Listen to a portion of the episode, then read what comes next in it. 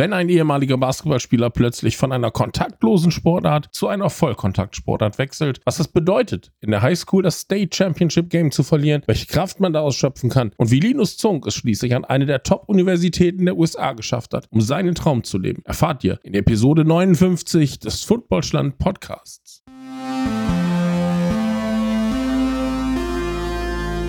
Footballschland. American Football Made in Germany. Ja, herzlich willkommen zur 59. Folge des Footballstand Podcasts. Wir äh, haben heute wieder ja weder Kosten noch Mühen gescheut und haben einen äh, jungen Mann hier im Gespräch. Linus Zunk ist heute bei uns zu Gast. Hallo Linus. Hi. Freut mich erstmal, dass du da bist, dass du dir die Zeit genommen hast. Äh, zwischen allem äh, schulischen und sportlichem Stress äh, reden wir gleich bestimmt ein bisschen drüber, äh, dass du uns ein bisschen Rede und Antwort stellst und wir ein bisschen in unserem Podcast sprechen können. Schön, dass du da bist. Ja, freut mich hier zu sein. Es hat ja jetzt ähm, oft genug nicht geklappt. Deswegen bin ich, bin ich natürlich umso froher, dass es jetzt endlich mal klappt. Äh, so ist das. Wir haben gerade schon kurz im Vorgespräch gesagt, das passiert, das passiert von beiden Seiten. Ähm, und insofern, ich freue mich jedenfalls, dass es, äh, dass es geklappt hat. Insofern, äh, vielleicht, ja, lass uns direkt einsteigen. Also erstmal, wer bist du natürlich? Wo kommst du her? Und was war denn so dein Highlight in den letzten, weiß ich nicht, 14 Tagen zum Beispiel? Ja, ähm, ja, ich bin Linus, äh, komme aus Berlin, ähm, bin 20 Jahre alt, äh, gehe, gehe Vanderbilt University ans College, äh, spiele dort Football. Ähm, mein Highlight in den letzten 14 Tagen. Ähm, ja, muss ich sagen, das Spiel gegen South Carolina natürlich. Ähm, da in South Carolina zu spielen, das war, das war schon cool. Äh, warum? Also was äh, äh, von von der Atmosphäre oder was was hat dich äh, was hat dich geflasht? Ja, ja, genau. Es ist immer so. Also das ist jetzt mein erstes Jahr, dass ich wirklich spiele. Ja. Also jedes Auswärtsspiel ist für mich immer das erste Mal, dass ich den Stadion sehe und so. Und das ist immer eine coole Erfahrung. Ja. Ähm, genau. Und wenn man dann auch aufs Spielfeld kommt, ist natürlich. Wie, wie viele Zuschauer waren da vor Ort? Weißt du das? Es hat ähm, sehr stark geregnet davor. Ich glaube, weiß ich, glaube, es passen 80.000 rein. Tickets verkauft waren, glaube ich, auch irgendwie so 75.000, aber es waren am Ende dann nicht so viele, weil der Regen doch recht nervig war. Hast du, äh, hast du Spencer Rattler sacken können? Oder der hat gespielt, oder? Der hat gespielt, ja. Er ist mir auf allem, wir haben einen äh, Inside Blitz gecallt im vierten Viertel oder so. Und ich war, ich bin, ich bin außen von der Edge, bin ich freigekommen. Und er ist mir aus den Händen entwischt. Und ich war, das also wirklich, das ist das ärgerlichste Gefühl, was man überhaupt haben kann. Kann ich dir sagen. Ähm, ja. aber ja, es war sehr knapp. Es, es war sehr knapp.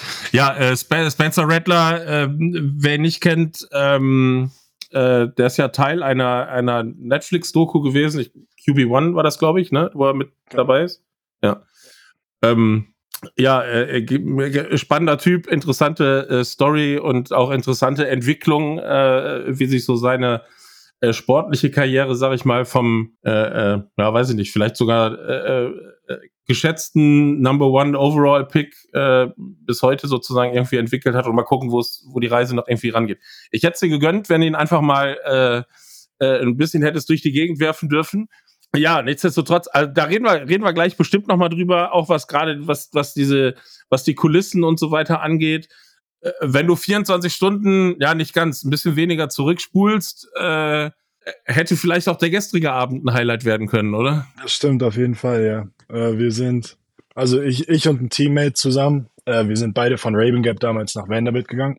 Und wir haben gesagt, wir machen jetzt den Trip runter, wenn die Jungs wieder State Championship, erstes Mal zu Hause. Die haben undefeated Season bis jetzt, also es hätte wirklich besser aussehen können bis zu dem Punkt. Ähm, und dann, dann ist der gestrige Abend doch ein bisschen anders verlaufen. Aber es war ein unfassbar knappes Spiel. Es hat sehr, sehr, sehr viel Spaß gemacht zuzuschauen. Äh, ja, wir haben es wir haben's tatsächlich gesehen. Also glücklicherweise äh, äh, war das eines der Spiele, die man dann halt im, äh, im Stream irgendwie auch hier empfangen konnte. Ja, spannend, äh, spannend quasi bis zum Schluss. Äh, Raven Gap hätte schon verdient gehabt zu gewinnen, ist so mein, äh, mein Gefühl zumindest. Hm. Unglückliche Situation dann. Ich sag mal, zum Ende hin mit dem, mit dem Safety und so weiter, der im Prinzip so das Spiel entscheidet. Ja, ja. Was war es mit dem, mit, mit dem, habt ihr den Face Mask Call gesehen? Weil ich habe leider nichts gesehen unten. Ja, ähm, äh, mehr, ich sag mal merkwürdig, aber ich sag mal, man ist natürlich auch, also ich bin, ich bin jemand, der, der sehr äh, emotional sowieso dabei ist und deswegen bin ich, ich bin da gar nicht so gut drin, äh, äh, mir immer irgendwie objektiv ein Bild zu machen. Also für mich ist so, Raven Gap hätte, hätte irgendwie gewinnen müssen. Ähm, mm, ja, ja. ja, der Call, keine Ahnung, weiß ich nicht. Das, das Doofe war im Stream halt so ein bisschen, dass du bist ja verwöhnt, ne? Also wenn du halt äh, ähm, NFL oder College Football guckst, dann siehst du halt noch 47 Wiederholungen aus allen möglichen Perspektiven. Das gibt's jetzt so im Highschool Football äh, irgendwie nicht. Ja. Ähm, verständlicherweise, wobei das gestern auch von der Streaming-Qualität und so weiter schon äh, ziemlich, ziemlich gut war. Die haben ja, glaube ich, noch irgendwie extra Kameras da aufgebaut. Ich habe im Bild irgendwann äh, irgendwie auf so Autos äh, äh noch irgendwie Kameras gesehen. Also irgendwie schon ganz, äh, äh, schon ganz spannend.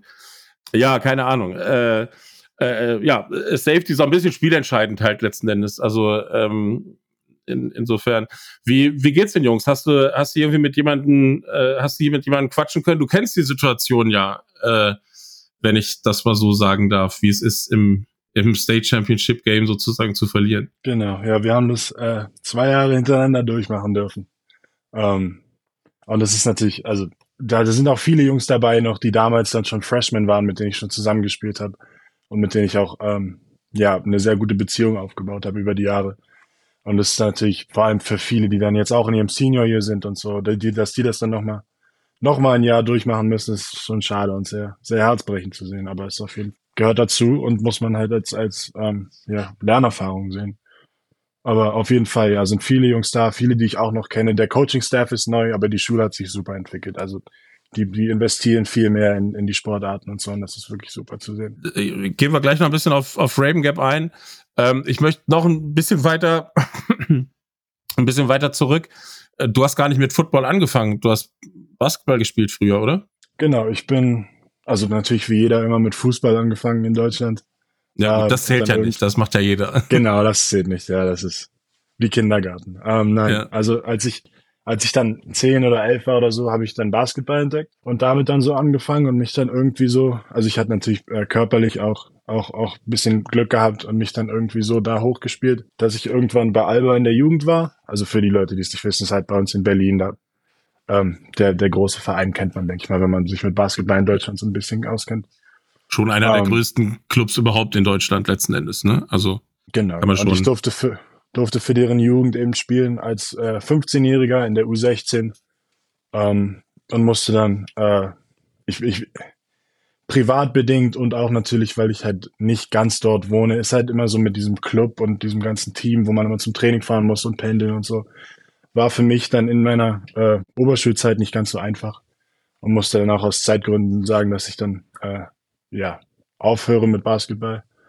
Ähm, aber hatte bei mir an der Schule damals zwei, drei, vier Jungs, die halt Football gespielt haben bei uns da im äh, Spandau, bei uns im Bezirk, äh, bei den Bulldogs. Und die haben mich dazu überredet, dass ich dann mal da zum Probetraining komme. Und ja, dann habe ich mich, mich in den Sport verliebt und irgendwie ist es dann jetzt eines zum anderen gekommen und jetzt bin ich hier. Ja, hast du mit Football vorher irgendwas am Hut gehabt? Also äh, äh irgendwie einen Bezug dazu gehabt? Nicht wirklich. Also ich habe vielleicht einen Super Bowl geguckt, aber ich kannte mich nicht wirklich. Also ich kannte so die, was man, was, was man so kennt, so vielleicht die Top 5 College-Teams oder so, ein paar NFL-Teams, aber ich habe mich nie wirklich damit so sehr auseinandergesetzt. Was hat dich, du hast gerade gesagt, du hast dich in den, in den Sport dann letzten Endes irgendwann verliebt. Äh, kannst du, kannst du beschreiben, ähm, ja, was das für eine Liebe in Anführungszeichen ist? Also was ist das Besondere für dich so am American Football? Ähm, also natürlich am Anfang, wenn man das zum ersten Mal spielt, ist natürlich, dass es halt doch sehr viel physikalischer ist als die ganzen anderen Sportarten. Ähm, also sehr viel mehr Kontakt und so, aber dadurch, dass man halt auch ähm, diese Helm und Pads und so, das nimmt einem irgendwie ein bisschen die Angst davor, wenn man quasi ein Anfänger ist, würde ich sagen.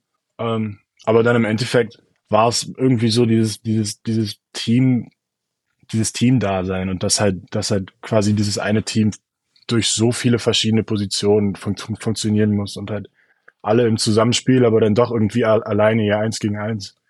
Irgendwie dieses Konzept und, und, und wie der Sport funktioniert, hat mich total gepackt. Du hast ja gerade auch gesagt, so, ähm, ja, es ist schon irgendwie was anderes, dann äh, ein kontaktbezogener, sehr, sehr physischer Sport. Wie ist der Vergleich dann zum Basketball, der zumindest in der Theorie das komplette Gegenteil ist, also eigentlich ein kontaktloser äh, Sport ist. Ist ja manchmal nicht immer so. Siehe mhm. NBA, ich glaube in der letzten Woche war es mit äh, irgendwie Würgegriff und hast du nicht gesehen, aber das ist ja doch eher selten. Ja, ähm, ist auf jeden Fall anders. Also dadurch, dass ich, ich war jetzt kein Guard oder so, ich war halt Forward. Ähm, dadurch, dadurch war das, war ich auch ab und an mal im Kontakt und so, aber es ist natürlich doch schon was anderes, wenn du halt aktiv Kontakt suchst, äh, im Football war schon was anderes. Aber ich war auch nie, ich war eher so immer einer von den Stämmigeren auch im Basketball. Ähm, was, was, was mir dann eigentlich auch nur noch geholfen hat fürs Football. Und ich fand das dann auch, also dann im Endeffekt konnte ich dann auch mal äh, Gewicht zunehmen und, und dieses Liften hat sich so direkt umgesetzt auf dem, was auf, auf dem Spielfeld passiert und so. Und das ähm, hat mir dann sehr Spaß gemacht. Ja, kann ich mir, kann ich mir gut vorstellen. Ähm, hast du, äh, wie, wie hat das angefangen im Football für dich? Also hast du direkt, du spielst jetzt heute äh, äh, Defensive End. Ähm, äh, hast du direkt auf der Position angefangen oder hast du ein bisschen was ausprobiert beim Football? Ja, als ich damals zu den Bulldogs gegangen bin, ähm, hat der D-Line-Coach schon direkt gesagt, hey, hast du Bock auf D-Line? Äh, ich bring dir was bei. Und dann habe ich gesagt, klar, können wir machen. Ähm, die haben mich auch auf, auf Thailand ausprobiert gehabt. Und natürlich den klassischen einfach Sie- oder Ex-Receiver draußen einfach Go-Ball werfen, wenn man halt irgendwie eins, eins irgendwas 90 groß ist und dann einfach versuchen, den Ball zu fangen. Ähm, aber ja, ich habe Offense und Defense gespielt äh, und dann die Entscheidung, dass ich nur noch Defense spiele, die, die kam dann irgendwann in der Highschool. Ja. Ähm, ich glaube, wenn ich das richtig äh, gesehen habe, beziehungsweise ähm, äh, Sandra, meine Partnerin, mit der ich das ja hier äh, mache, ähm, hat natürlich ein bisschen recherchiert. Ich glaube, zwei Jahre hast du hier in Deutschland dann Football gespielt. Ge ja. Genau, ich habe ähm, eine Season quasi in der U16 gespielt, wo halt noch dieses, äh, also dieses Nine-Man-Football, also nur drei Linemen. Ähm, genau, das habe ich hier für eine Saison gespielt und die nächste Saison war dann halt schon Covid. Äh, und dadurch konnte ich dann, ja. dadurch hatten wir dann im Mai keine Saison. Und den Sommer bin ich dann, bin ich dann schon rübergegangen, weil in Amerika ja diese, diese äh, Einschränkungen nicht wirklich so vorhanden waren, vor allem im Süden. Ähm, und dadurch hatte ich dann in demselben Jahr noch in Amerika meine erste Saison. Also ich habe nur eine Saison gespielt, aber ich war quasi für anderthalb Jahre hier in Deutschland. Ja. Äh, wie zur Hölle kommt man auf die Idee, ähm, nach Amerika zu gehen, die Familie sozusagen und Freunde äh, äh, zurückzulassen, wenn ich das so ein bisschen böse sagen darf, und äh, in Amerika ja. irgendwie sein Glück zu suchen und Football zu spielen. Mit dann, wie alt, wie alt warst du dann? Äh, 16, 17? Genau, 17, ja. Ja. Also es war schon immer so von mir so ein Traum irgendwie. Auch damals dachte ich immer so, ja, dann gehe ich halt meine Highschool, so, so, ein, so ein Auslandsjahr und Basketball spielen und so. Das war noch vor Football alles. Dass ich da total Lust drauf hatte. Und das Jahr, wo ich dann dazu die Gelegenheit gehabt hätte, war halt dieses Jahr, wo ich dann bei Alba in der Jugend spielen konnte, und das war dann das mein letztes Jahr in der U16 und so. Und das wollte ich dann nicht aufgeben. Mhm. Ähm, dadurch bin ich in Deutschland geblieben. Und dann, als ich mit Football angefangen habe, dann dachte ich mir so, wieso denn jetzt eigentlich nicht? So, also kann man ja immer noch machen mit Football. Und dann, wenn es nicht passt, komme ich wieder nach Hause und es passt schon. Abschluss kann ich ja da auch machen. Ähm, und so ist das dann. Also die, die, der Gedanke, dass ich nach Amerika wollte für ein für ein Jahr oder so, den, den gab es schon lange. Was, äh, was, was haben, oder wie, wie reagiert so das Umfeld oder wie wird dein Umfeld reagiert? Was sagen äh, Vater, Mutter, ähm, wenn da der, äh, der Junge plötzlich vor ihm steht und sagt, hör mal hier, ich, äh, ich mache das jetzt hier mit Amerika? Ja, das ist natürlich schwierig. Ähm, also meine Eltern sind generell zwei Leute in meinem Leben, die mich immer unterstützt haben, mit egal was ich mache. Also sie haben ja auch immer ihre Meinung gesagt, so mit Football und so, ist voll gefährlich und so und irgendwie mulmiges Gefühl, aber haben mir dann doch immer vertraut und mich immer unterstützt mit ein. Und ja, ist natürlich bestimmt schwer für Elternteile, ihr, ihr Kind so quasi so weit, so weit weg zu haben und dann auch noch zu hören, so ja, nach zwei Jahren, wenn alles super läuft, komme ich nie wieder zurück und so. Ähm, ja, super. Ist natürlich, ja. ist, ist natürlich wahrscheinlich nicht so einfach zu hören, aber ähm, ja, sie haben mich trotzdem immer unterstützt mit ein. Wie war das, als du rüber äh, geflogen bist, sozusagen? Also, das, das war ja dann mitten, mitten in Covid. Ähm, hattet ihr die Gelegenheit, euch, ähm, euch kurzfristig zu sehen? Also konnten, konnte irgendwie die Family äh, mit rüber oder äh, zu einer späteren Zeit irgendwie dich, äh, dich drüben besuchen? Oder wie, wie war das? Äh, sie konnten leider nicht mit rüber. Ähm, aber ich habe halt immer die Möglichkeit gehabt, dann zu Weihnachten und zum nächsten Sommer dann wieder nach Hause zu kommen. Also zweimal im Jahr ja. dann quasi für, für eine längere Zeit zu Hause zu sein, ist natürlich auch schön. Was, ähm, was gibt, gibt's Dinge, ähm, die du besonders vermisst hast, als du, als du rübergegangen bist? Also Eltern, machen wir mal einen Haken dahinter. Ähm, mhm. Aber gibt, gibt sonst irgendwas äh, von, von, weiß ich nicht, Gewohnheiten angefangen bis äh, irgendwelchen Leidenschaften oder Hobbys, die du, die du in Deutschland vielleicht verfolgen konntest und dann in Amerika nicht mehr? Aus welchen Gründen auch immer? Ja, also das Leben da drüben, also es ist natürlich schon generell ist es sehr anders, aber wenn man dann auch noch von, von Berlin nach Raven Gap zieht, wo die nächste, wo die nächste Großstadt zweieinhalb Stunden weg ist und du quasi wirklich in der Mitte vom, vom Nichts bist, ähm, war das, war das, war das schon sehr schwer, weil ich mag die Stadt und ich mag auch, dass man halt mit dem Bus irgendwo hin kann und so und dann auf dem Campus, ich sag das mal so in Anführungszeichen, gefangen zu sein und nicht runter zu können und halt da wirklich sehr begrenzt zu sein und sehr überwacht und sehr eingeschränkt zu sein in dem, was man tut, ist schon Wahnsinn. Vor allem, wenn man auch in, in Deutschland mit 17 ist man ja quasi eigentlich ein Erwachsener. Du kannst eigentlich machen, was du willst und dann kommst du darüber und du bist, du musst um 10 Uhr in deinem, in deinem Haus sein, 10.30 Uhr im Bett sein und, und alle, alle überwachen dich, als wärst du so ein Kind. Das war schon ein, ein großer Unterschied und eine große Umstellung. Ähm, und ansonsten natürlich Freunde vermisst man. Ähm, das Essen ist anders. Also man hat immer irgendwas, worüber man sich beschweren kann. Aber ähm, ja, natürlich hat es auch sehr viele Vorteile. Ich habe ja äh, mit, mit ein paar Jungs von der Raven Gap äh, in, den, in den letzten Wochen und Monaten schon mal äh, quatschen können. Ähm, ja, ich glaube, das mit den strengen Regeln, das hat so ziemlich jeder äh, äh, irgendwie auch erwähnt. Das, das scheint jetzt auch, äh, ich sag mal, da scheint das Leben an der Raven Gap nicht immer ganz einfach zu sein. Äh, ähm, beziehungsweise einfach, ja, das heißt nicht ganz einfach. Ähm, da muss man, glaube ich, auch schon eine gewisse Disziplin äh, irgendwo mitbringen, sonst äh, kommt man da wahrscheinlich schon äh, irgendwie, irgendwie in Probleme. Ähm, wie, wie hält man, ja, wie ist doof? Also wahrscheinlich wirst du mit deinen Eltern telefoniert haben, Videocalls etc. gemacht haben.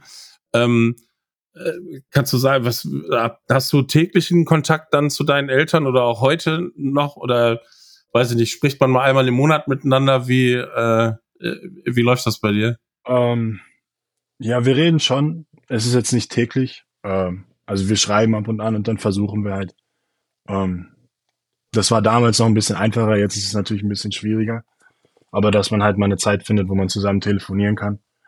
Ähm, ist natürlich bei der Zeitumstellung auch nicht ganz so einfach, aber man, man kriegt das schon irgendwie hin. Also dass man so einmal die Woche halt, halt dann quasi, quasi bisschen, bisschen spricht und quasi auf dem Laufenden hält, auch was, was zu Hause abgeht, dass ich ein bisschen Bescheid weiß und so. Das war mir immer recht wichtig. Und ansonsten halt viel, wie viel über WhatsApp oder so schreiben. Mit meinen Großeltern musste ich immer über äh, E-Mail schreiben und immer Fotos schicken und so, aber da, da findet man schon weg. Wie, äh, wie bist du letzten Endes dann zu Raven Gap gekommen? Also, du hast ja eben erzählt, äh, du hast quasi nur eine Saison hier in Deutschland Football gespielt.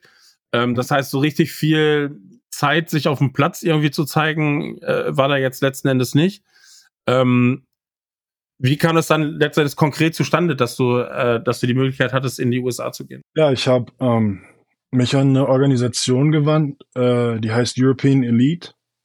Ähm, von, von, von Eric, ist ein total super Typ. Um, ähm, und der hatte einen persönlichen Kontakt zu äh, Coach Sturdivant damals, dem Head Coach bei Raven Gap, der neu, der neu mhm. ähm, angeheuert wurde ähm, hat dem dann mein Tape geschickt. Ich habe, also ich habe, ich habe, eigentlich habe ich Eric nur gefragt, hey, hast, hast du irgendwo, wo ich für ein Jahr hin kann Football spielen? Und er meinte so, hey, die würden dich nehmen, wenn du für zwei kommst. Und dann dachte ich so, ja, okay, passt. Also, ja, was, was habe ich denn sonst zu tun? Was habe ich zu verlieren?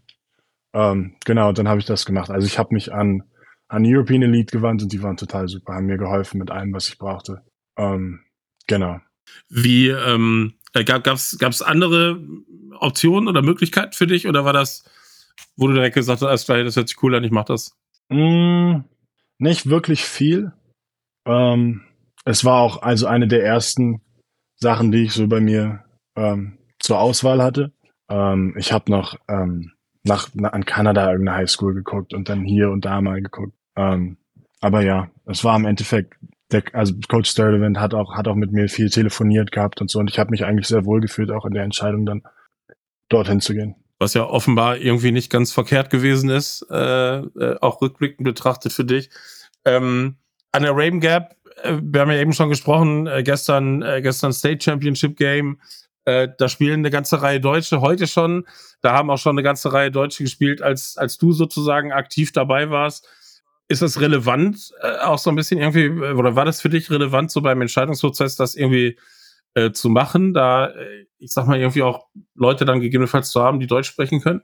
Um, ähm, muss ich ehrlich sagen, war es nicht wirklich. Ich wusste okay. auch, bis ich, bis ich dann da im Sommer war und, und man so die ganzen Jungs im Dorm gesehen hat, wusste ich auch gar nicht, dass da so viele Deutsche hinkommen würden. ähm, aber im Endeffekt, also es ist natürlich schon schön, dann da irgendwie so einen Bezug zu Heimat zu haben.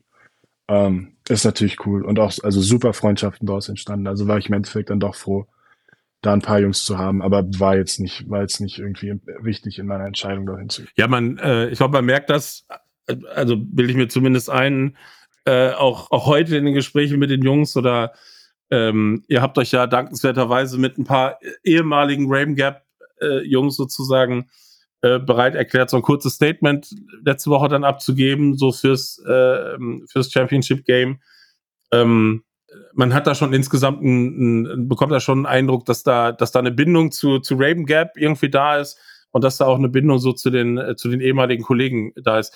Wie sehr verfolgt man ähm, als, als Highschool-Kollege sozusagen so die, die, die College-Karrieren der, ähm, äh, der anderen Spieler, mit denen man irgendwie zusammengespielt hat? Muss ich, also als, als, als wir damals da waren, hatten wir noch nicht wirklich viele ehemalige Highschool-Kollegen, die dann ins College gegangen sind. Ähm, ich kann nur sagen, dass ich halt, dass ich in der Position jetzt am College zu sein halt noch mit einigen ab und an mal schreibe, die halt in der Highschool sind. Und man halt immer so fragt, ja, wie läuft's, wie geht's? Ähm, und halt ein bisschen, ein bisschen sich auf dem Laufenden hält, aber ähm, damals hat, also wir hatten das damals nicht wirklich. Weil unser, unser Jahrgang einer der ersten Jahrgänge war, die bei Raving Up überhaupt Leute wirklich ans College gebracht haben für, für Sport und so. Ja, wir haben, also European Elite, hast du gesagt, gehört halt eben zu den ja, Organisationen, die sich das eben äh, auf die Fahne geschrieben haben, internationale Spieler sozusagen in, äh, nach Amerika zu holen oder die Chance irgendwie die Tür zu öffnen. Ähm, sind, sind die, äh, du hast, du Eric dort angesprochen, sind die heute noch ähm, Wegbegleiter für dich oder ähm, brauchtest du die, sag ich mal, oder war, war das wichtig seinerzeit, um in die USA zu kommen oder tauscht man sich da immer noch mal irgendwie aus? Aber wir schreiben ab und an. Jetzt nicht wirklich häufig, ähm, aber wir schreiben ab und an. Ähm, so, so wie es so läuft und so. Ich, ich versuche auf Instagram auch immer dem sein, sein, sein Stuff und seine Camps und so, wenn die irgendwo in Berlin sind, wo ich vielleicht Leute habe, ähm, dass ich ihn ein bisschen unterstütze damit. Aber ansonsten, ähm, also er hilft mir jetzt nicht groß wegen mit irgendwelchen Entscheidungen, aber ist natürlich immer cool, ähm, ja, sich mal ein bisschen auszutauschen. Ja, das, das äh, kann ich mir vorstellen. Ähm, wir haben über deine Position vorhin äh, gespielt, äh, gesprochen. Hast du, kannst du, kannst du was sagen, was dich auszeichnet in, in deiner Position, wo du jetzt sagen, weiß ich nicht, das sind so deine, deine Top Skills oder sowas? Ja, also Defensive End natürlich, ähnlich wie Tight End, so ein bisschen Hybrid aus halt ähm, Big Man und Lineman ähm, aber natürlich auch mit einer gewissen äh, ja, Agility und halt, und halt äh, Geschwindigkeit dazu. Ähm, bei uns am College, unser System haben wir, haben wir zwei verschiedene Arten an DNs. Ähm, der eine quasi zur kurzen Seite des Felds ist mehr so, so ein Hybrid aus Outside Linebacker und D-End. Ähm, und ich bin halt zur, zur weiten Seite, also zur Field-Seite. Ähm, halt quasi Three-Point-Stance, Four-Point-Stance, der dann vielleicht auch ein bisschen mehr wiegt. Ähm, ja, also man muss halt, weiß nicht, also möglichst schnell sein, möglichst stark sein und halt quasi aus, aus beiden Welten irgendwie so eine, so eine Kombination finden. Hast du, hast du ein Vorbild irgendwie? Ähm, die Bosas natürlich. Ähm, Sam Hubbard von den, von, von, von Sensi. Ähm, weiß nicht, sämtliche DNs, die man halt in der, in der NFL sieht, die halt quasi, also die NFL ist ja sehr Pass-Rush-lastig, aber es ist schon immer, ja. ähm, cool sich das, cool sich das alles an. Welch, welcher Bosa ist der Beste? Ähm, ich bin auf Nick Bosas Seite. Okay, krasse, krasse Verstärkung mit, äh, mit Chase Young äh, und den 49ers. Ähm, äh, mal gucken, wie, wie weit die Reise äh, äh für die Jungs dann da, äh, da am Ende irgendwie geht. Äh, gibt's, gibt's, ich habe nach einem Vorbild gefragt, gibt's, gibt's einen Wunschgegner? Hätte sie, äh, wenn, wenn du jetzt aussuchen dürftest, äh, boah, ich hab mal Bock gegen, keine Ahnung, gegen irgendeinen O-Liner zu stehen oder gegen äh, äh, gegen irgendeinen Quarterback oder sowas zu spielen? Oh, muss ich ehrlich gesagt sagen, nicht wirklich. Ähm, ich habe dadurch, also in unserer Conference haben wir schon recht gute Competition, wodurch ich das, das, das Glück habe, ähm, ja, quasi jede Woche gegen, gegen gute O-Liner spielen zu dürfen. Also ich sehe mich jetzt nicht nach, nach einem, der nochmal noch doppelt besseren ist. Äh, genau. Also es ist schon, ähm, es ist schon hart. Ähm, aber natürlich ist es auch, ist es auch super, um sich als Spieler weiterzuentwickeln wenn man halt weiß, man, man, man geht gegen die, die dann in ein paar Jahren auch in der NFL spielen werden. Ähm, genauso mit den Quarterbacks auch. Also du hattest ja über Spencer Rattler geredet und, und was weiß ich, Carson Beck. Ähm, ja, also alle SEC Quarterbacks haben irgendwas drauf. Ähm, und von daher ist es schon weiß ich nicht. Also man muss halt ganz klar sagen, also der ein oder andere wird halt eben äh, am Ende des Tages irgendwann in der NFL landen. Welche, welche Karriere dann einem bevorsteht, äh, ja, weiß man natürlich nie und ist halt natürlich immer auch von ganz vielen Faktoren dann letzten Endes abhängig, aber äh, ja, das, das Potenzial, ihr seid jetzt da nicht, äh, ja, ihr spielt halt schon gegen die, gegen die Creme de la Creme. Wie war das, als du aus Deutschland rübergegangen bist? Wie hat sich das Spiel für dich verändert? Ja, also der Unterschied von Deutschland zu Highschool ist schon riesig. Ähm, also so auch wie das alles organisiert ist, natürlich die Struktur auch mit, dass die Schule dahinter steht und dass das so in deinen Alltag eingeknüpft ist, auch von so Aktivitäten von der Schule alles organisiert. Ähm, dass die Coaches Fulltime Coaches sind. Ähm, und es ist halt alles sehr viel strukturierter und sehr viel organisierter. Auch schon, also der Unterschied von Deutschland zu Highschool und dann von Highschool zum College ist es nochmal ähm, umso krasser. Also es ist schon eine sehr große Umstellung, auch so von, von, von, der, von der Spielgeschwindigkeit und allem wirklich. Es ist ein komplett anderes, andere Erfahrung. Hast du da Zeit gebraucht für dich, um da überhaupt erstmal auch sportlich irgendwie klarzukommen? Also gab es erstmal äh, äh, auf die Fresse auf gut Deutsch gesagt oder äh, konntest du dich da relativ schnell beweisen? Ja, also so Deutschland zur Highschool hat man sich irgendwie zurechtgefunden. Ähm, mit so Größe und Size noch irgendwie dann halt da irgendwie so zu überleben. Ähm, aber dann, wenn, wenn man ans College kommt, dann reicht das nicht mehr. Da muss, da muss man dann wirklich, also ich persönlich musste halt wirklich nochmal von, von Grund auf so Fundamentals alles lernen. Einfach, also wie man, wie man einen Baseblock spielt, wie man, wie man, wie man richtig Pass rusht und so. Und da musste man wirklich sich nochmal die Fundamentals richtig aufbauen. Um, ähm, also ja, die Umstellung ist schon krass. Vor allem, also Highschool zu College ist auf jeden Fall, sind Welten. Ist ja nicht, äh, nicht umsonst. Ich sag mal, dass die meisten, äh, zumindest in ihrem ersten Jahr, ja nicht wirklich spielen können, sage ich mal letzten Endes am College, äh, weil man, glaube ich, einfach auch die, äh, die diese Zeit, die Training, die, das Training, die Erfahrung und so weiter braucht, um sich da irgendwie äh, irgendwie durchzusetzen. Ich habe noch, Sandra hat mir aufgeschrieben, du wurdest 2020 in das All-American-Team gewählt. Ähm, um, ähm, was ist denn das? Äh, nicht ganz. Ähm, das, okay. ist, äh, das war das All-State-Team, quasi aus unserer Division, also North Carolina ähm, okay. 2000, also weiß ich, meine zwei Jahre, die ich da in der Highschool war, haben die mich da in, in dem Death Chart von der, vom All-State, unsere Division da irgendwie, weiß nicht, ist halt so quasi, quasi von den Teams, die bei uns in der Division spielen, wie so ein All-Star-Team quasi nicht. Ist aber nur so theoretisch, also da gab es kein Spiel oder so, sondern das ist wie ja, so eine Aufstellung. Ja. Ist aber trotzdem, ist jetzt nicht ganz All-American, aber äh, All-State ist ja auch schon irgendwie ähm, äh, äh, äh, gut und äh, respektvoll halt letzten Endes. Wir haben jetzt, ja, wir haben ja eben auch schon drüber gesprochen. Du hast, äh, du hast selber erlebt, wie es ist, äh, so ein State Championship Game irgendwie zu verlieren. Hadert man lange damit oder ist das ja abhaken, nächste, nächste Chance ergreifen und weiter? Ja, also wenn man das, wenn man diese, wenn man diese Einstellung noch nicht wirklich gelernt hat für sich quasi, ist es natürlich schon sehr schwer, das zu verarbeiten. Ähm, vor allem zwei Jahre hintereinander halt quasi die Chance zu haben. Ähm, aber man muss halt auch lernen, dass im Football das dass man da auch nur begrenzt quasi Kontrolle drüber hat. Also man kann immer nur kontrollieren, was man, was man selbst kontrollieren kann, sein Eins gegen Eins und dass man seinen Job macht. Und der, der, der Ausgang des Spiels ist dann im Endeffekt weniger von dir selbst abhängig, wenn du dein, wenn du quasi dein, dein, dein Kram richtig machst. Ähm, von daher ist es weniger so, ja, ich hätte mehr machen müssen, ich hätte mehr machen können und so. Also wenn man für sich ein solides Spiel hatte, dann ist es einfacher zu verarbeiten. Wenn man natürlich viele Fehler hatte, ist es dann wahrscheinlich schwerer zu, zu verarbeiten. Ähm, aber das ist, also der Ausgang von so einem Spiel ist in so einem Sport wie Football immer weniger von einem selbst abhängig. Absolut. Das, du hast vorhin ja schon gesagt, äh, ähm, dass Football eben einfach ein Bestandteil sozusagen aus diesen ganz vielen äh, Persönlichkeiten und Spielerpositionen halt eben ist und äh, ähm, naja, selbst wenn irgendeiner irgendwo was verbockt hat, äh, ist der nicht schuld daran, dass er, dass das Spiel irgendwie verloren wurde oder umgekehrt genauso weil irgendjemand, äh, weiß ich nicht, einen tollen Ball geworfen, gefangen oder sonst was gemacht hat, äh, hat er auch nicht das Spiel alleine gewonnen. Also insofern, ich glaube, das ist ja auch etwas, was, ähm, was eben so den, den Football, den Football ausmacht. Ich hatte, ähm, ich habe ein schönes Foto von euch gesehen.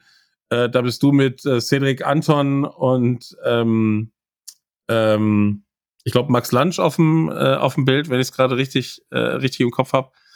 Hast du Hast du sowas wie eine, wie eine, wie eine schönste Erinnerung oder sowas so an, an die Zeit in, in Raven Gap? Ja, ich glaube, das Foto, ähm, das Foto fasst das, glaube ich, ganz gut zusammen. Also wir, ähm, Max und Serek sind, sind, sind zwei meiner besten Freunde bis heute noch. Ähm, und damals mit den Jungs zusammen zu spielen, dann, ich glaube, das Foto, von dem du sprichst, war unser Homecoming-Game, wo die dann Feuerwerk hatten danach. Und das war wirklich, also das, das waren schon, waren schon sehr, sehr coole Erfahrungen, auch zu Hause zu spielen. Ähm, genau. Und, und ja, als Senior ist das natürlich nochmal was anderes, wenn du weißt, hey, jetzt, ich habe jetzt nicht mehr viele Spiele. Ähm, aber ich würde schon sagen, also Homecoming Game Senior hier war, war, war eine dieser Erfahrungen, wo ich, ähm, wo ich gerne drauf zurück. Das ist auch was, was, äh, was Felix, also Felix Döge, äh, in, in seinem Statement zum, äh, zum Game gestern gesagt hat, äh, ey, die, die, die O-Line quasi komplett äh, sind Seniors. Das halt einfach das, äh, ja, fucking Last Game an der, äh, an der Highschool äh, am, am Ende des Tages und ähm, ja, du kannst gespannt in die Zukunft gucken, was dann, was dann alles irgendwie so passiert. Äh, deine Zukunft beziehungsweise deine Gegenwart äh, ist Vanderbilt. Ähm, wir müssen natürlich drüber reden. Erstens, Vanderbilt war nicht dein einziges Offer. Du hast, glaube ich, ein paar mehr gesammelt. Ähm, was gibt's, gibt's Punkte, wo du sagen kannst, das, das ist das, das hat mich dazu geführt, mich für Vanderbilt am Ende irgendwie zu entscheiden? Äh, ja, auf jeden Fall. Ähm, also mir und also meinen Eltern natürlich auch, aber mir war es auch wichtig, dass ich halt ähm, eine gute Bildung krieg, also eine gute Education, äh, wo auch immer ich hingehe. Dadurch war halt die ganzen Ivy League Schulen immer im Visier, so Harvard, Yale, Dartmouth und diese ganzen, diese ganzen Schulen, aber durch deren. Also Mindestens dadurch, Yale und Dartmouth waren auf jeden Fall mit dabei, wenn ich es äh, jetzt recht in Erinnerung habe. Genau, also dadurch, dadurch, dass, dadurch, dass die aber in der Ivy League sind, ähm, geben die keine Vollstipendien aus. Ähm, und ähm, deshalb, also ich hatte dann mein, mein erstes Stipendium-Offer war, glaube ich, von Troy äh, in der Sunbelt. Ähm, und dann kamen halt die paar Ivys, wo ich mir so dachte, hey, das kann man sich ja anschauen, aber das, ich, das wäre halt natürlich schade gewesen, äh, meine Familie dann in eine Situation zu bringen, wo sie dann nochmal vier Jahre für mich Schule bezahlen müssten, wenn sie nicht wirklich darauf vorbereitet sind. Ähm, und dann kam halt Vanderbilt und äh, die haben, also ich weiß nicht, ob man das in Deutschland so kennt, ich denke nicht. Die sind sehr gut auch ähm, so education-wise sind die sehr gut. Ich glaube Top 15 oder so. Ähm, also die sind auf jeden Fall da oben dabei und dann natürlich in der SEC zu spielen, wo man dann halt die, diese ganze gute Competition hat von den ganzen anderen riesigen Schulen. Ähm, fand ich, fand ich sehr attraktiv und dann halt, als das Offer gekommen ist, wusste ich eigentlich, hey, es gibt eine Handvoll Schulen, die etwas ähnliches anbieten. Ähm, siehe Duke, siehe Wake Forest, siehe Stanford. Ähm, und das Ganze dann auch noch in der SEC und da war nicht wirklich viel, viel für mich zu überlegen. Also ich habe das Angebot, das Angebot offiziell bekommen und habe dann eigentlich direkt gesagt zu den Coaches, hey, ich, ich, ich werde da hinkommen. Äh, ja, also du hast, du hast eben auch gesagt, irgendwie, also Top-Ruf. Ähm, ich weiß nicht, ich glaube, man, man kann nicht in Deutschland jetzt immer genau irgendwie zuordnen, äh, also ja, irgendwie Yale oder sowas äh, kennt man sicherlich hier ähm, und, und kann das irgendwie schulisch direkt irgendwie einordnen äh, was weiß ich, äh, äh, Georgia oder Alabama kann man hier sportlich äh, sicherlich irgendwie einordnen, jeder, der irgendwie damit schon mal was zu tun hatte. Ähm, aber äh, ja, also Vanderbilt gehört halt eben irgendwie zu den zu den Top-Unis. Ich habe vorhin noch ein, äh, so ein so ein Fun-Fact äh, rausgefunden. Wusstest du das? Äh, der äh, der Gründer sozusagen äh, der Uni, ähm, der hat die Kartoffelchips erfunden, sagt man. Das, das, das wusste ich nicht, nein. Das, das wusste ich nicht, aber es ist auf jeden Fall super zu wissen. Ja, das, das ist, das ist Wissen damit, äh, ich sag mal, äh, ähm, äh, beim nächsten Gespräch mit den Kollegen kannst du da richtig, kannst du da, glaube ich, richtig punkten. Das wissen die vielleicht auch nicht. Ja. Also, wie es so ist, ne? es gibt ja immer solche Legenden. Äh, ich habe ich hab gelesen dann vorhin, der war irgendwie in seinem Stammrestaurant, äh, hat dort Bratkartoffeln essen wollen und die waren ihm zu dick. Und dann hat der Koch mhm. die wohl ganz dünn geschnitten, ihm neue äh, Bratkartoffeln hingestellt, hat die versalzen und ähm, ja, daraus, äh, das, das war dann nachher Fingerfood sozusagen und angeblich die ersten Kartoffelchips. Aber äh, ähm, ja, äh, ich fand's, ich fand's auf jeden Fall, äh, äh, ich fand's auf jeden Fall ganz amüsant. Hast du eine Lieblingschipsorte? Das ist die entscheidende Frage an der Stelle vielleicht. Mmh, kommt drauf an. Also, was es hier nicht gibt, sind äh, Paprika-Chips. Ich fand Paprika-Chips immer super aus Deutschland. Ja, also das war eigentlich meine Lieblingschipsorte. Ähm, hier einfach gesalzene, vielleicht Sour Cream, ja. irgendwie sowas, keine Ahnung. Nichts, nichts Spektakuläres. Ja, ist ja auch, äh, äh, ähm, ja, ist, äh, das, das Süßigkeiten- oder Snackregal sieht in Amerika ja ein kleines bisschen anders aus. Wir hatten äh, zumindest die Gelegenheit, mal ähm, ein paar Tage sozusagen in Miami äh, verbringen zu können. Ja, auch, äh, auch spannend, äh, vor dem Snackregal äh, in einem amerikanischen Supermarkt zu stehen. Ähm, gehen wir weg von den Chips und gehen wir in die äh, genau andere Richtung. Äh, Training. Wie sieht denn so dein, wie sieht denn dein, wie sieht dein Alltag aus, äh, Linus? Also, ähm, du sagst die ganze Zeit äh, Schule, also Lernen, du willst irgendwie äh, Hochleistungssport machen. Wie kriegt man das alles äh, irgendwie unter einen Hut? Ja, also was, was sie bei uns eingeführt haben, ähm, was, was anders ist zu vielen anderen Schulen, ist, dass wir einen Morning Schedule haben. Also wir haben quasi unser, unser Football-Training und, und alles, was dazugehört, quasi abgehakt, bevor wir in den Unterricht gehen und nicht andersrum. Okay. Ähm, dadurch, dadurch, also so, so, an so einem normalen Tag, sagen wir mal, 5.30 Uhr aufstehen, äh, 6 Uhr in der Facility sein und dann um 7, also dann halt tapen, umziehen, was weiß ich, und dann um 7 Uhr Meetings, dann Meetings für ein, zwei Stunden, Training, sagen wir mal bis 11, 12 Uhr Mittagessen und dann halb eins äh, fängt der Unterricht an. Und dann hast du halt dein, deine Classes über Nachmittag und auch über den Abend vielleicht und dann, wenn du Zeit hast, ähm, nochmal vielleicht ein Meeting mit den Coaches am Abend, aber viele Schulen machen das halt andersrum, dass man halt zuerst in den Unterricht geht, um acht oder neun oder so und dann um drei oder vier Training hat. Ähm, genau, und wir machen das halt, halt andersrum. Kriegt, kriegt man den, den Kopf frei, sag ich mal, fürs Lernen dann in dem Moment? Also wenn du schon vielleicht auch hartes Training irgendwie hinter dir hattest? Ja, ist schwierig. Also man ist doch schon oft sehr müde, aber ähm, ja, also man kriegt sich immer irgendwie zusammen. Es ist natürlich, also es ist natürlich hart und es ist natürlich ähm, anstrengend, aber es wäre auch hart, ein Training zu haben, nachdem man vier, vier, fünf Stunden in der Schule war. Also irgendwie ist das. Ich glaube, gleicht sich das, denke ich mal, aus. Deswegen auch genau die Frage. Also, das ist ja, ähm, äh, äh, das ist halt ein Hammerprogramm, was ihr da täglich im Prinzip abspult, ne? Hm. Ähm, also es ist ja nicht, ich, ich will das jetzt nicht abwerten, aber ich sag mal, hier in Deutschland gibt's halt schon viele Studenten, die jetzt vielleicht nicht das anstrengend, den anstrengendsten Part ihres Lebens äh, äh, vielleicht gerade bewältigen ich will auch kein Mitleid äh, äh, für, für dich, für euch erzeugen, weil letzten Endes habt ihr euch ja dazu selber entschieden, das genauso zu machen. Aber ähm, ja, schon, äh, schon Respekt, wie viel, ähm, äh, wie viel Dinge da irgendwie übereinander zu legen sind und wie viel Dinge irgendwie ähm, auch geschafft werden sollen. Und ich vermute, bei euch wird es nicht anders sein. Äh, auf den schulischen Aspekt wird ein großer Wert vermutlich. Genau, ja.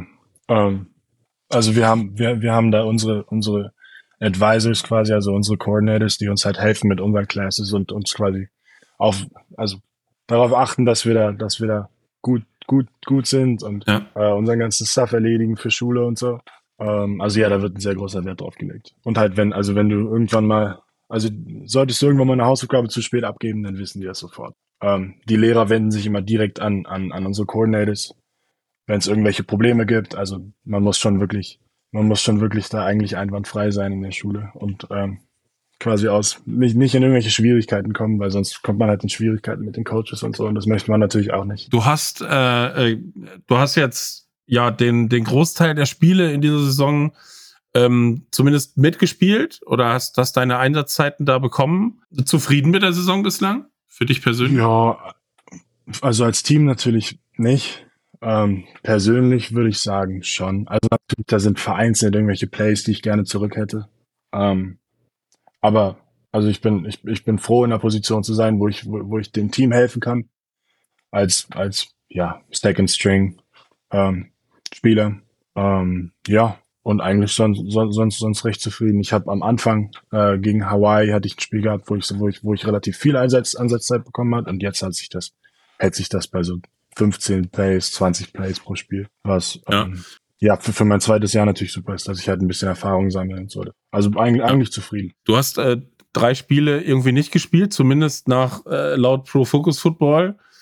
Ähm, was verletzt oder äh, ist da einfach ein, eine Lücke in den Stats? Um, ähm, gegen, gegen Alabama AM, unser zweites Spiel, ähm, war ich mit Verdacht auf eine Gehirnerschütterung raus, die sich aber dann recht schnell okay. auf, also wo ich, wo ich dann recht schnell wieder zurück war. Und ansonsten glaube ich, gegen wen habe ich nicht gespielt? Gegen Georgia habe ich nicht gespielt. Und ich sehe jetzt, ich sehe jetzt gerade tatsächlich nur die Wochen, weil ich, ich habe jetzt so einen Screenshot hm. gerade, siebte, achte, neunte Woche. Ähm, hm. oh. ja. Ich glaube, ja, gegen Georgia, gegen Ole Miss habe ich, glaube ich, auch nicht gespielt. Also ja, das waren dann okay. so Spiele, ähm, wo ich quasi Third String war, äh, wo, wo, wo es sich dann halt einfach nicht ergeben hat. Aber man muss natürlich trotzdem immer bereit sein, ähm, falls, falls irgendjemand verletzt ist oder falls irgendjemand ja nicht so abliefert, wie sich der Coach das vorstellt und dann kriegt man halt auch seine Chance. Ja.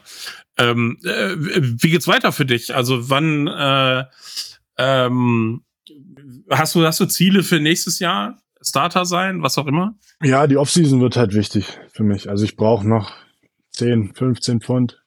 Ähm, stärker werden, schneller werden. Ähm, und halt, also für mich gilt es halt immer noch Erfahrung sammeln. Ich werde auch über nee, die nächste Saison werde ich auch kein ähm, perfekter Spieler sein. Also ich werde mich immer weiterentwickeln müssen, noch für eine, für eine Weile noch, dadurch, dass ich halt recht spät erst mit dem Sport angefangen habe und so. Aber dieses, dieses Jahr war auf jeden Fall wichtig. Die Offseason wird super wichtig.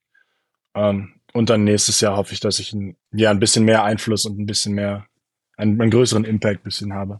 Ähm, aber genau, also ich, ich weiß nicht, ob es Starter wird, ich weiß nicht, ob es einfach nur die Rotation wird, aber natürlich, natürlich trainiert man und, und, und quasi geht die Offseason mit dem Gedanken an, dass man halt so viel wie möglich spielt. Ja.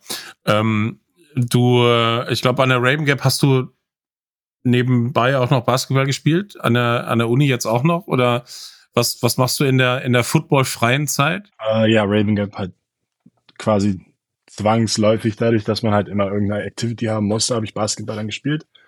Ähm, hier haben wir halt einen relativ strikten Off-Season-Plan, also wo, wo, wo, wo das ganze Football-Team eigentlich über das ganze Jahr zusammen trainiert und dann halt weniger footballmäßig trainiert, sondern halt mehr mit dem Strength Staff und dem Weight Room und so. Ähm, aber wirklich Zeit für eine andere Sportart.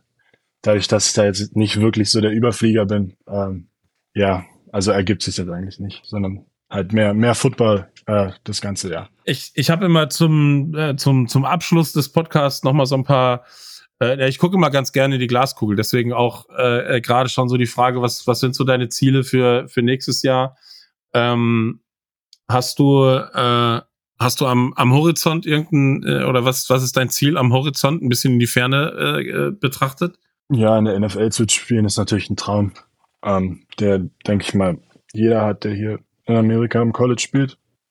Ähm, also sollte, sollte ich dafür die, natürlich ist es das, worauf man im Endeffekt hinarbeitet. Also sollte sich äh, das ergeben die, und man, man sollte die Gelegenheit bekommen, dann, dann werde ich das auf jeden Fall, ähm, dem auf jeden Fall nachgehen. Und ansonsten kriege ich hier halt mein Degree. Ich habe jetzt nicht wirklich irgendeinen Jobwunsch oder so, wenn es mit Football irgendwann zu Ende ist, aber halt, dass man Football, Football so lange wie möglich spielt. Ähm, und dann danach kümmert man sich irgendwann um den Rest. Was, was studierst du? Äh, ich studiere HOD heißt das, Human and Organizational Development. Äh, dadurch, dass wir keinen reinen Business-Studiengang haben, ist das quasi unser Business-Studiengang. Wir haben einen Business Minor, den ich auch mache, und dann halt HOD im Major. Okay, ich verstehe. Ähm, hast du, ähm, ich habe ja vorhin auch gefragt hier äh, nach, nach äh, sportlichen Vorbildern und so weiter. Hast du sowas wie Lieblingsteams am College? Ist vielleicht jetzt gerade schwierig äh, in, in der NFL oder sowas?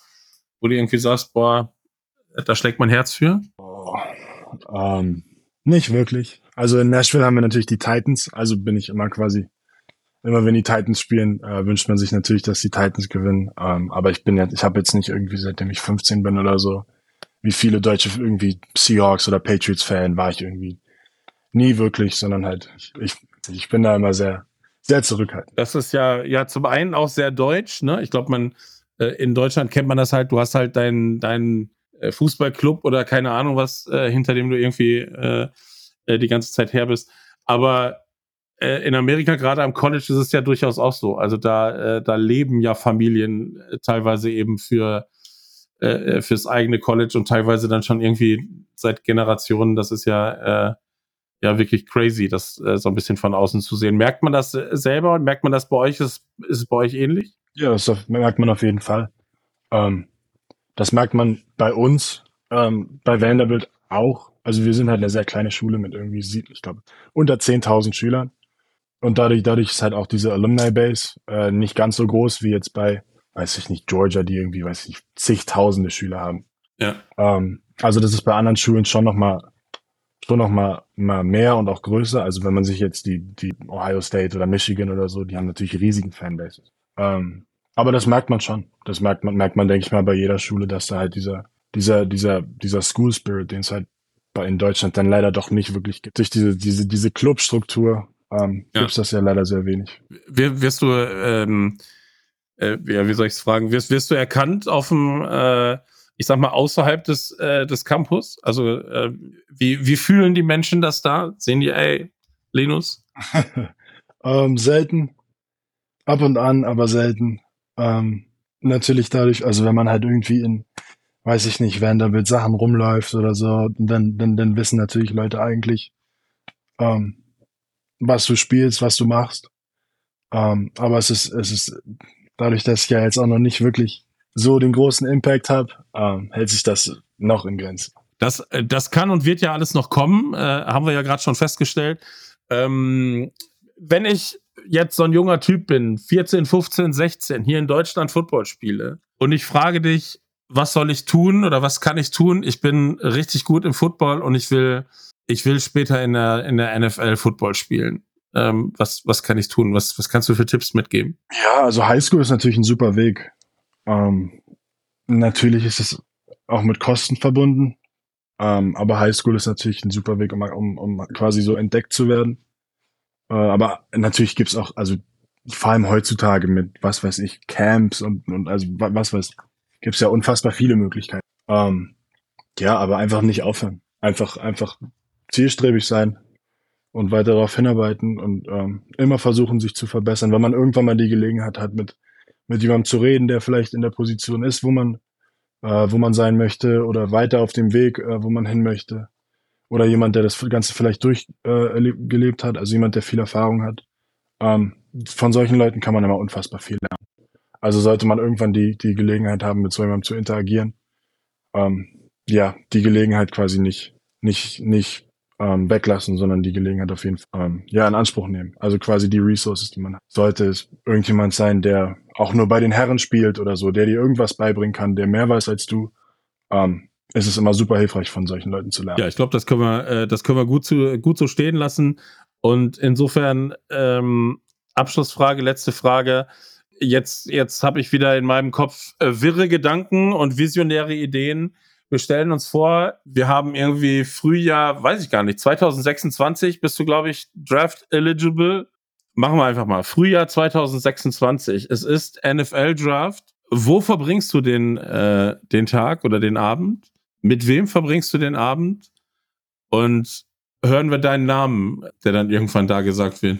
Oh, ja, First Round Pick bin ich dann irgendwo, wo die NFL ist. Ansonsten werde ich zu Hause sein, auf der Couch. Ähm, Wäre natürlich super, wenn man seine Eltern dafür dabei hatte. Ansonsten äh, Freundin, Freunde, ja, einfach die Leute, die mir am meisten bedeuten, würde ich, würde, würde ich sagen. Ähm, die mich am meisten unterstützt haben. Ähm, ja, Hoffentlich, sag ich mal. Ja, ich, ich drücke dir auf jeden Fall die Daumen und ganz ehrlich, äh, also so sehr ich dir gönne, ähm, zu den äh, zu dem exklusiven Kreis zu zählen, der eingeladen wird zum NFL-Draft vor Ort persönlich mit dabei zu sein. Ähm, aber da kannst du auch schlimme Tage erleben, wie, wer, wer war es denn letztes Jahr? Ich glaube, Will, Will Levis war es, der genau, ja. äh, dann doch nicht gezogen wurde. Das willst du auch nicht. Das ist ja auch irgendwie blöd. ähm, ja, und ich liebe, ich liebe diese, äh, diese Videos, die es dann immer nach dem Draft gibt, äh, die im Internet kursieren, äh, wo halt der Spieler irgendwie zu Hause im Kreis seiner Family, Freunde, whatever, äh, angerufen wurde und eben dann hört, dass er äh, ja von den Tennessee Titans dann zum Beispiel gepickt wurde und äh, äh, ja plötzlich äh, sein Leben sich von einem auf den anderen Tag irgendwie verändert. Also ich, ich freue mich ja. auf dieses Video von, äh, von dir dann. Fühle ich, freut mich. Sehr schön. Linus, dann ähm, von meiner Seite aus sind wir am Ende. Es sei denn, du hast noch irgendwas, äh, was ich irgendwie vergessen habe zu fragen, dann äh, ist das deine Chance, noch äh, alles loszuwerden. Oh, äh, bin ich schlecht bei sowas. Ich glaube, äh, ich glaube, ich habe ich, ich hab nichts, was, was mir jetzt spontan noch einfällt, was wir irgendwie ausgelassen. Dann machen wir an der Stelle den Deckel drauf. Ich äh, bedanke mich ganz, ganz herzlich für das, für das Gespräch, für die äh, für die Zeit und für die ja jetzt mehr oder weniger äh, spontane Zeit, die du dir auch nehmen konntest. Wir werden verfolgen, was du, äh, äh, was du machst in den nächsten äh, Monaten und in den nächsten Jahren. Wir drücken und, euch auf jeden Fall die Daumen von unserer Seite aus. Wir drücken dir die Daumen von unserer Seite aus und dass deine, deine Träume und Visionen alle so in Erfüllung kommen, dass du vor allem gesund bleibst und äh, ja, einfach auch eine gute Zeit halt letzten Endes hast. Denn das ist, glaube ich, irgendwie erstmal in erster Linie das Wichtigste. Dankeschön, vielen Dank. Auch danke für die Einladung. Sehr gerne, Dankeschön. Schönen Abend dir. Ciao, ciao. Das war Folge 59 des Footballstand Podcasts im Gespräch mit Linus Zunk Vanderbilt. Wenn ihr exklusive Einblicke in unseren Podcast haben möchtet, wenn ihr vielleicht mal live dabei sein wollt oder Podcast-Folgen früher als andere hören wollt, dann unterstützt uns bitte auf Patreon, patreon.com footballschland. Mit einem Euro seid ihr dabei. Wenn euch der Podcast gefallen hat, dann abonniert unbedingt unseren Podcast auf deiner Lieblingsplattform, Sternchen drücken, Daumen hoch. Und wenn auch du ein gewisses Football-Talent mitbringst, auf dem Schirm der Scouts bist oder kommen möchtest und vor allem Bock auf ein Gespräch in unserem Podcast hast, melde dich per Twitter oder Instagram bei uns.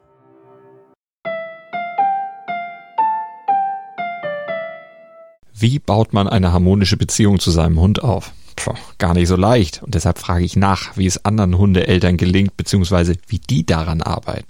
Bei Iswas Dog reden wir dann drüber. Alle 14 Tage neu mit mir, Malte Asmus und unserer Expertin für eine harmonische Mensch-Hund-Beziehung, Melanie Lippisch. Iswas Dog? Mit Malte Asmus. Überall, wo es Podcasts gibt.